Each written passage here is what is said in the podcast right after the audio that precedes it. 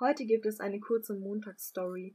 Eigentlich wollte ich gestern eine Folge über Frauen in der Kunst rausbringen, aber die Folge war nicht ganz rund. Ich musste dazu noch mehr recherchieren, deswegen schrieb ich über jemanden, über den es mir leicht fällt zu schreiben, über Jean-Michel Basquiat. Falls ihr wie der Mann am Ende meiner Geschichte Hilfe braucht, verlinke ich euch eine Telefonseelsorge in die Show Notes.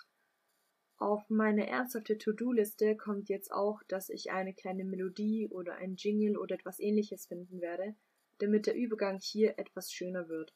Damit jetzt nicht nichts kommt, aber solange ich noch nichts gefunden habe, kommt jetzt erstmal nichts und dann die eigentliche Geschichte. Sie fragen mich, Jean, musst du immer Gras rauchen? Jean, meinst du das wirklich ernst? Basquiat, nur noch ein Glas. Alle ihre Fragen schwirren in meinem Kopf, solange ich den Joint anhaue. Es ist noch nicht genug, sage ich, während ich den Rauch ausblase. Ich bin in einem Fahrstuhl und ein Mann steigt gerade ein. Er schaut mich komisch an, in seinem Anzug und dem glatt gebügelten Hemd. Die Haare sind nach hinten geschmiert. Gibt's ein Problem? frage ich ihn. Er schüttelt den Kopf links und rechts. Eine Frau steigt ein, und wir fahren zu dritt in den fünfzehnten Stock. Wollte Knigge, dass man in den Fahrstühlen nicht redet? Wer dachte sich sowas aus? Ein einfaches Hallo würde dieses unangenehme vor sich hinschweigen brechen. Endlich die fünfzehnte Etage. Auf Wiedersehen, sage ich zu den beiden und lasse eine Wolke aus Gras zurück. Nicht mal ein Tschüss. Unfreundlich diese Leute von heute. Ein Journalist empfängt mich. Ist das ein Joint? fragt er mich. Ja, willst du auch mal ziehen? frage ich ihn. Nein, will er nicht. Er macht ein kleines Drama. Warum ich hier nicht rauchen soll? Wie kann ich nur? Du siehst doch, wie ich kann, denke ich mir. So ein Spießer. Außerdem klingelt die ganze Zeit das Telefon für dich, sagt er mit einer lauten Stimme zu mir und hebt den Hörer ab. Ja, er ist jetzt da, antwortet er der Person am Ende. Hier, nimm und mach, dass es aufhört, sagt er, während er mir den Hörer in die Hand drückt. Es ist Madonna. Sie war krank vor Sorge, weil ich mich nicht nach letzter Nacht gemeldet hatte. Alles, was sie wollte, war ein Lebenszeichen. Sie hatte Angst, dass die Dosis für mich gestern zu stark war. Sie konnte sich nicht an viel erinnern, nur dass ich sagte, dass ich heute einen Termin für ein Interview hatte. Die gestrige Nacht war wild. Vielleicht haben wir einige Dinge gemacht, die wir lieber nicht hätten tun sollen. Aber egal, ich bereue nichts. Ich bin jung und ich liebe das Leben mit all seinen Abgründen. Im Gegensatz zu ihr kann ich mich noch fast an alles erinnern. Sie erzählte mir, fast schon schüchtern, dass sie jetzt auch Karriere machen will. Aber nicht zu 0815, sondern eher Karriere machen und ein großer Stern am Himmel werden, berühmt und reich. Und wenn sie das möchte, werde ich sie auch natürlich unterstützen. Das macht man nun mal so für Freunde. Ich liebe dich auch, Babe, beende ich unser Telefonat. Nun, jetzt können wir in Ruhe arbeiten. Wir nehmen ein Interview auf und machen Fotos. Dann ist es endlich vorbei und ich kann nach Hause gehen und malen. Zu Hause angekommen, öffne ich meinen Briefkasten. Mein Private Dealer steckt mir jeden dritten Tag ein Päckchen mit allem, was ich so gebrauchen könnte, in den Briefkasten. Ich öffne den Umschlag und finde nur Gras. Wo ist mein Heroin? Ein Zettel liegt ganz unten. Hab deinem Babe versprochen, auf dich bisschen aufzupassen. Sorry, Jean. Heroin gibt's erst wieder nächste Woche. Gruß Mitch. Fuck that same old shit. Aber egal, was soll's, dann rauche ich halt eben jetzt noch einen. Ich lege mich auf die Couch und zünde ihn an. Er ist perfekt gerollt. Ich schaue diese Schönheit an, wie sie langsam niederbrennt. Langsam vergeht alles. Nichts bleibt für immer. Nicht mal du, du wunderschöner Joint.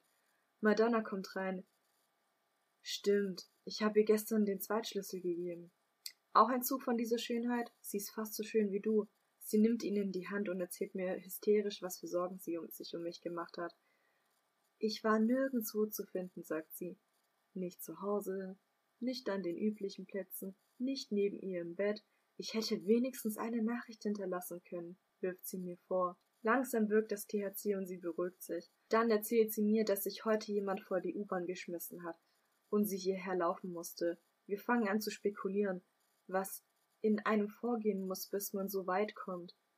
Wir kommen zu dem Entschluss, dass sie es nicht tun müssen. Sie müssen nicht ihr Leben wenden und gleich das des U-Bahn-Fahrers ruinieren. Sie müssen nicht als Tomatenketchup mit Knochen enden. Wir legen uns schlafen und ich träume davon, wie ich von einem Zug am Ende der Welt überfahren werde. Ich wache auf, schweißgebadet. Madonna schläft seelenruhig neben mir. Ein kurzer Blick auf die Uhr. vier Uhr morgens. Was für ein Traum. Ich stehe auf, schnappe mir eine Leinwand und platziere sie so, dass der Vollmond mir genug Licht spendet, um nicht die Lampe anmachen zu müssen. Ich will sie ja schließlich nicht aufwecken. Ich male im Halbschlaf, wie in Trance. Die Sonne, sie geht ganz beiläufig nebenbei auf. Jean, Jean, Madonna ruft mich. Ich schenke ihr einen kurzen Blick. Wie lange malst du da schon? Ich zeige mit meinen Fingern. Vier. Danach drückt sie wieder ihren Kopf in das Kissen. Mit der Hand deutet sie an, dass ich mich zu ihr legen soll. Aber das geht nicht. Nicht solange ich nicht fertig bin. Als ich fertig bin, schläft sie immer noch. Ich beschließe uns beiden einen Kaffee bei dieser neuen Kette zu holen. Sie hat so ein grün oder weißes Logo. Ach, keine Ahnung, jemand hat es mir empfohlen. Also steige ich in die U-Bahn. Ein paar Stationen weiter steige ich aus. Ich beobachte einen Mann, der viel zu nah an den Gleisen steht. Seine Zehenspitzen ragen über den Bordstein hinaus. Ich laufe zu ihm. Hey, Alter, du weißt schon, dass dieser Sicherheitsabstand hier, der ist nicht einfach so da zur Verschönerung. Der hat schon einen Sinn, sage ich zu ihm und stehe nun schräg neben ihm. Was macht heute schon einen Sinn? sagt der Mann. Er schaut auf seine Armbanduhr. Verdammt, die U-Bahn hat mal wieder Verspätung. Noch, noch zwei Minuten länger auf dieser Welt halte ich einfach nicht aus. Nicht mal springen kann man nach Plan. Er hält einen leeren Blick auf die Schienen. Ich packe ihn am Handgelenk und ziehe ihn zu mir. Ey Mann, du musst das nicht tun. Ich kann dir helfen. Gerade habe ich meinen Satz beendet, da fährt die U-Bahn an mir vorbei. Komm mit mir, ich hole uns einen Kaffee. Und wir reden darüber. Hört sich das nicht nach einem guten Plan an? frage ich ihn. Ja, sagt er, und wir holen uns und Madonna einen Kaffee. Für ihn eine Sojalatte, für mich ein Filterkaffee und für Madonna eine Latte mit Vanille. 15 Dollar, puh, ich hoffe, da sind Goldstücke drin für den Preis, denke ich mir und drücke ihm seine Sojalatte in die Hand und sage, passt schon, der Kaffee geht auf mich.